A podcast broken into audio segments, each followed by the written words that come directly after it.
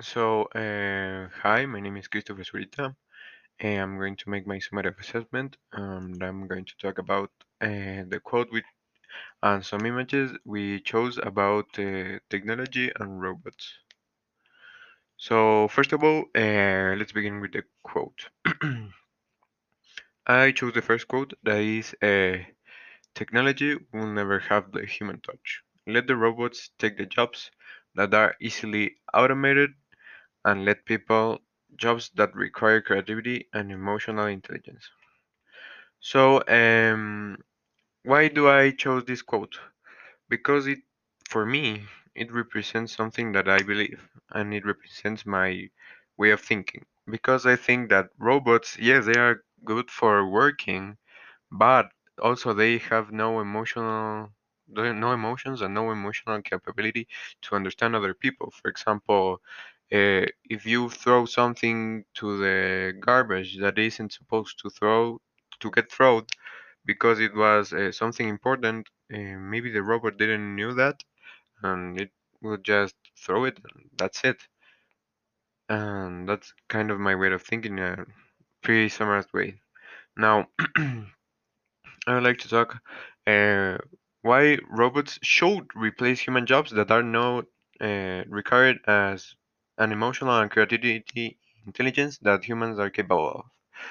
So first of all, uh, the good part of this is that uh, we can reduce costs by a lot because uh, maybe a robot will cost five thousand dollars and maybe the person or that make that job will charge $2,000 per month, and maybe the robot will have uh, $5,000 for the cost of the whole robot, and maybe maintenance will be like 100 or $500. Not too much. And that's the good thing about uh, robots and costs. Now, contracts. The good thing about robots is that you don't need to contract them to make their job that you want them to make to get done.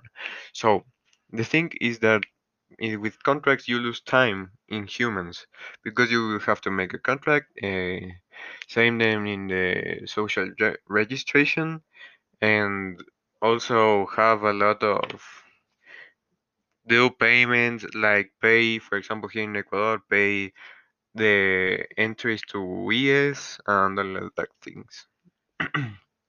For another part is the demand. The demand on these things is very good because uh, there's a lot of job demand and a lot of people is getting out of jobs. So uh, you can reduce that because there are robots that can make better things in faster ways and like that.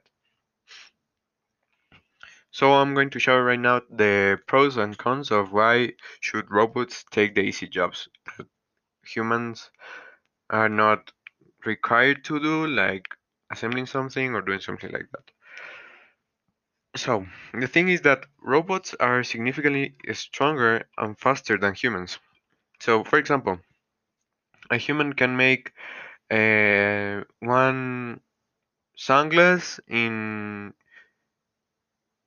two hours, and maybe uh, one robot can make it in 10 minutes. Um, robots are also cheaper. I said before, uh, maybe a robot will cost five thousand dollars, but is those five thousand dollars are for are lots of years, not like a human that you have to pay like two thousand dollars a month if it's a good job. And yeah, you can reduce a lot of money in that. So human abilities are getting behind robots' abilities. Now, in some way, human abilities are not the same as robot abilities because maybe robot abilities are higher than human, maybe in thinking also, like getting stronger, and they are faster, they are more intelligent in basic ways. The other thing is that robots don't get tired. Like, for example, you are working, but you get tired, so you do your work bad.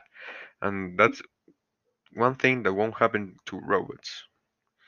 Robots are more precise in everything they do because it's like kind of better and you don't have to worry about human mistakes. now, the cons of why should robots take easy jobs? Now, they are certainly not as intelligent as humans in empathic ways and an emotional way. Uh, robots installed in workplaces also still require manual labor attached to them, like I said before. Um, and they need to get maintenance, they need to get cleaned. So training these employees on how to work with the robots and how to clean them and repair them if something happened with them, they definitely has a cost attached to it. So robots are increasing the unemployment rate. I said before, there's a lot of demand of robots, of sorry, uh, of human people that want to get a job. But thing is that like manufacturing cars or manufacturing something that is, for example, a PlayStation is not done by a human, is done by by a robot, and that may have done like a with a human.